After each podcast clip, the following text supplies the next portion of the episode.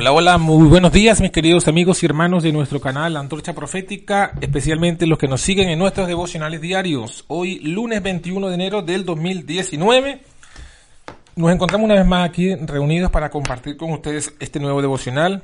Ya es el último, es un poco largo, quizá lo vamos a hacer en varias partes, pero es el último capítulo del libro Lecciones sobre la Fe, titulado La Perfección Cristiana. Vamos a comenzar con una oración Querido Padre que estás en el alto cielo, te damos gracias por tu misericordia. Y te queremos pedir que nos perdones nuestras debilidades, nuestros pecados, nuestras rebeliones, nuestras negligencias. Y nos ayudes, Señor, a poder poner nuestra mirada fija en ti, en tu palabra y en tu verdad. Ahora que vamos a analizar este devocional, a estudiar tu palabra, suplicamos que nos bendigas y seas con nosotros, con todos los que estemos aquí escuchando esta verdad. Te lo pedimos en el nombre de Jesús. Amén. En un mundo lleno de confusión, violencia y maldad.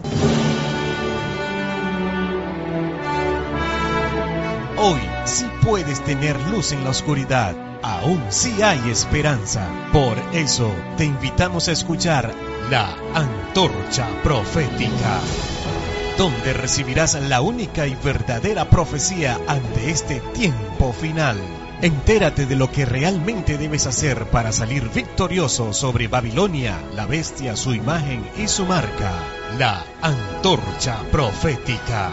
Porque en este tiempo de oscuridad somos bendecidos al poseer la palabra profética más segura, la antorcha que alumbra el lugar oscuro hasta que el día esclarezca y el lucero de la mañana salga en nuestros corazones. La antorcha profética conducido por John García. Amén, amén. La antorcha profética, la perfección cristiana, predicación de A.T. Jones. Vamos a ver cómo nos presenta este siervo del Señor este tema tan interesante. Sed pues vosotros perfectos. El himno Salvo en los tiernos brazos procura el terreno apropiado para el texto de Mateo 5:48. Sabéis que eso es lo que la palabra de Dios dice. Conocéis la exhortación de Hebreos 1 a 6 de ir adelante a la perfección. Sabéis que el Evangelio, la predicación del Evangelio que vosotros y yo anunciamos, tiene por fin que presentemos a todo hombre perfecto en Cristo Jesús. Colosenses 1.28. Por lo tanto, jamás diremos que no se espera de nosotros la perfección. Debes esperarla de ti mismo. La debo esperar de mí y no debo aceptar nada de mí o en mí que no alcance la norma de la perfección por Dios establecida. ¿Qué otra cosa podría impedir más eficazmente el alcanzar la perfección que pensar que tal cosa no se espera de nosotros? Repito, ¿qué podría impediros más efectivamente a vosotros y a mí el alcanzar la perfección sino el decir que no se espera que seamos perfectos? Por lo tanto, puesto que la palabra de Dios establece claramente que vosotros y yo debemos ser perfectos, lo único que debemos considerar es el camino para lograrlo. Nada más. Debemos comprender claramente que la perfección, nada menor que la perfección, tal como Dios la ha establecido, es lo que se espera de vosotros y de mí, y que no aceptaremos nada en nosotros mismos, en lo que hemos hecho, ni en nada que tenga que ver con nosotros, que deje de alcanzar la perfección tal como Dios la estableció, aunque sea por el espesor de un cabello. Eso debe ser para nosotros algo muy claro, claro por siempre. Entonces, investiguemos simplemente el camino y el hecho se cumplirá. ¿Cuál es pues la norma? ¿Cuál es la norma establecida por Dios? Mateo 5:48 dice, Sed pues vosotros perfectos, como vuestro Padre que está en los cielos es perfecto. La perfección de Dios es la única norma. A ella tenemos que referirnos y permanecer ante nosotros mismos, demandándonos siempre perfección, como la de Dios, y no debemos manifestar el más mínimo ánimo de excusar o disculpar en nosotros aquello que deje de alcanzar dicha perfección en el grado que sea. Está claro que no podemos ser perfectos en grandeza como lo es Dios, tampoco es en omnipotencia ni en omnisciencia.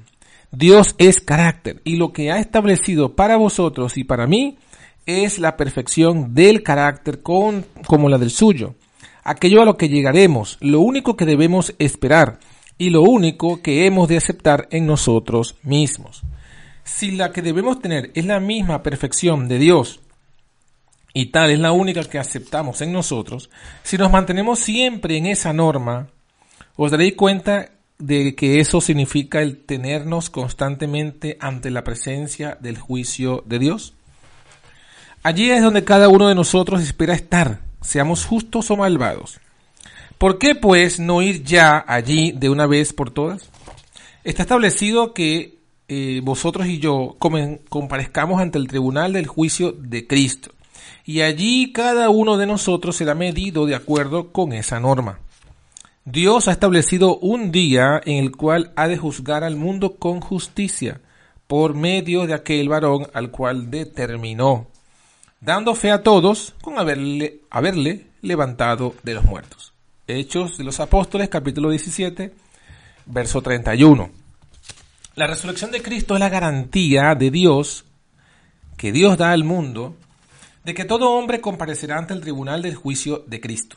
Es un hecho cierto lo esperamos, lo predicamos, lo creemos. Entonces, ¿por qué no empezamos o por qué no emplazarnos ahí y permanecer en esa situación? ¿Por qué esperar? Quienes esperan y continúan esperando no podrán entonces tenerse en pie. El impío no podrá resistir ese juicio, pero aquellos, aquellos que se emplazan ante el tribunal del juicio de Dios, afrontando la norma del juicio, y se mantienen allí constantemente en pensamiento, en palabra y acción, están preparados para el juicio en cualquier momento. ¿Preparados? Lo tienen, están allí, lo están pasando, están invitando al juicio y a todo lo que éste conlleva. Están allí esperando pasarlo y solo quien actúa así puede estar seguro la bendición misma que viene con ello es toda la recompensa que una persona necesita para emplazarse ahora mismo ante el tribunal del juicio. Y estando allí, ¿habrá algo que puedan temer? Nada. ¿Y qué es lo que echa fuera el temor? El perfecto amor. Pero el perfecto amor puede solamente venir cuando alcanzamos esa norma perfecta del juicio, en el juicio y puede ser mantenida solamente permaneciendo allí. Siendo eso así, investiguemos el camino para lograrlo. El camino es la clave. Es que ha quedado claro que yo no soy la norma. Pensad en ello. Sed pues vosotros perfectos, como vuestro Padre, que está en los cielos, es perfecto. Su perfección es la única norma. Ahora, ¿qué medida o qué estimación de la norma es la apropiada? No es la mía, puesto que ya no puedo medir la perfección de Dios. Yo no puedo medir la perfección de Dios. Probablemente esté, acudiendo a vuestra mente el Salmo 119, versículo 96. A toda perfección veo límite, pero cuán inmensos son tus mandamientos. Ninguna mente finita puede medir la perfección de Dios. Por lo tanto, queda claro que debemos tener, que debemos ser perfectos, que nuestra perfección debe ser como la suya y que lo ha de ser de acuerdo con su propia estimación de la perfección suya.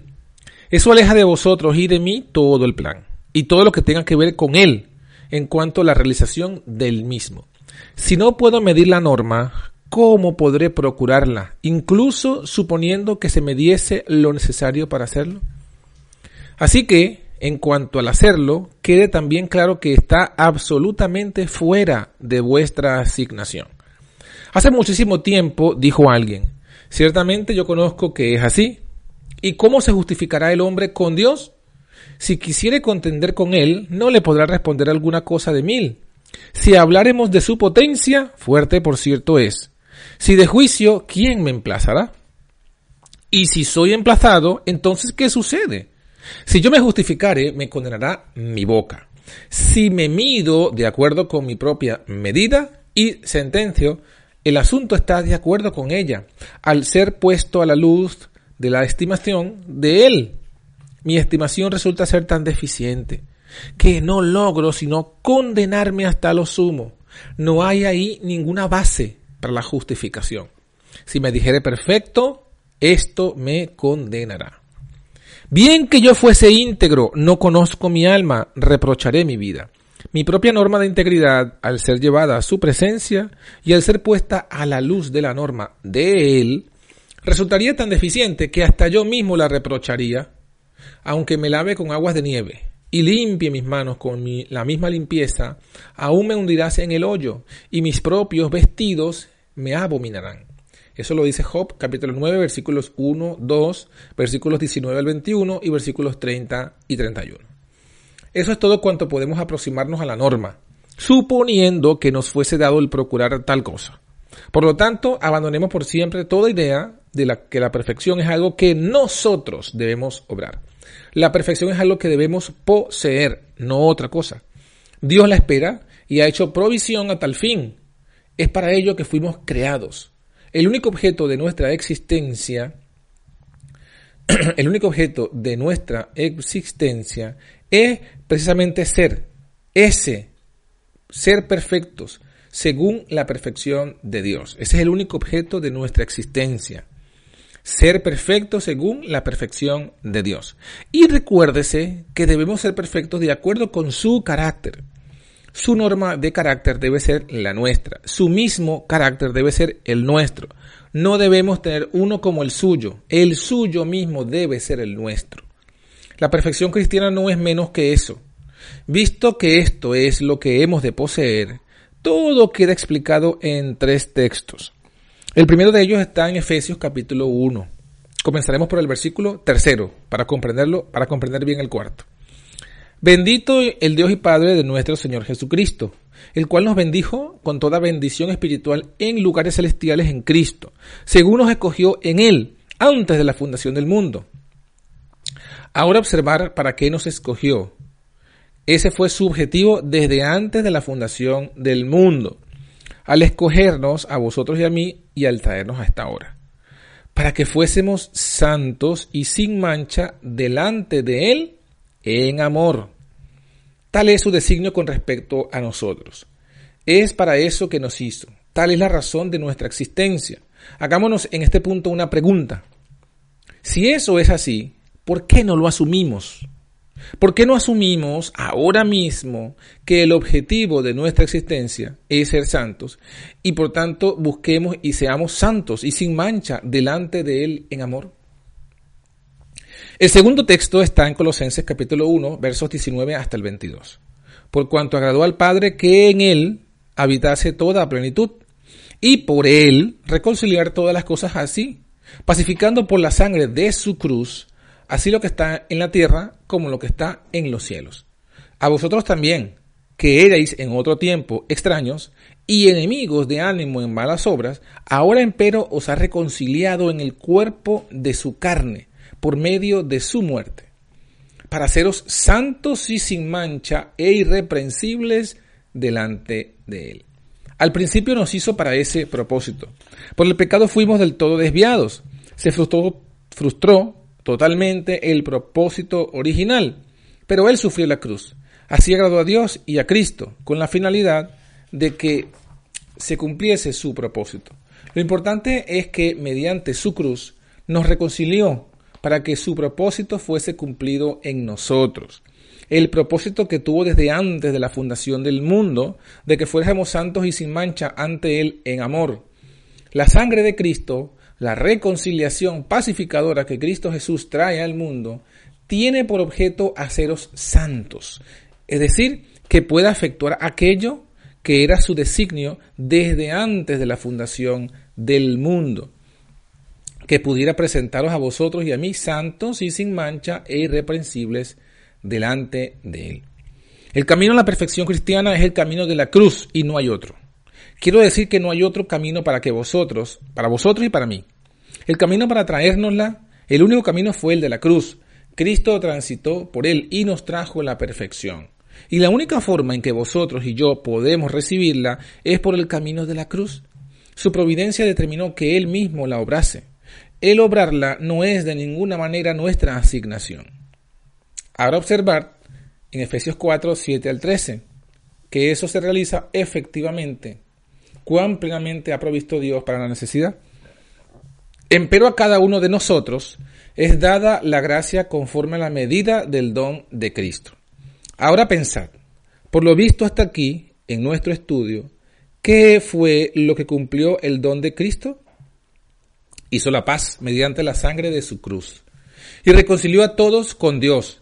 Y lo hizo para hacernos lo que designó que debíamos ser desde antes de la fundación del mundo, santos y sin mancha e irreprensibles delante de Él. Esa es la medida del don de Cristo. Y cumplió el propósito para todos, en el sentido de que abrió el camino para todos. Y a cada uno de nosotros ahora mismo nos es dada la gracia según esa misma medida. Por lo tanto, aquello que la cruz nos trajo, poniéndolo a nuestro alcance, la gracia de Dios nos lo da y lo cumple en nosotros. Ahora leámoslo de corrido y veréis que consiste precisamente en eso, en relación con la perfección misma. A cada uno de vosotros ha sido dada la gracia conforme a la medida del don de Cristo. Ahora pensad, por lo visto, hasta aquí en nuestro estudio, ¿qué fue lo que cumplió el don de Cristo? Hizo la paz mediante la sangre de su cruz y reconcilió a todos con Dios y lo hizo para hacernos lo que designó que debíamos ser desde antes de la fundación del mundo, santos y sin mancha e irreprensibles delante de Él. Esa es la medida del don de Cristo. Y cumplió el propósito para todos, en el sentido de que abrió el camino para todos. Y a cada uno de nosotros ahora mismo nos es dada la gracia, según esa misma medida. Por lo tanto, aquello que la cruz nos trajo poniéndolo a nuestro alcance, la gracia de Dios nos lo da y cumple en nosotros. Entonces, mis queridos hermanos, hasta aquí vamos a estudiar este tema de hoy. Mañana continuaremos porque el tema es largo, pero lo dejaremos entonces hasta aquí, viendo, eh, cuál es el propósito de la perfección, cómo lograrla, cómo alcanzarla, cómo recibirla, cómo poseerla.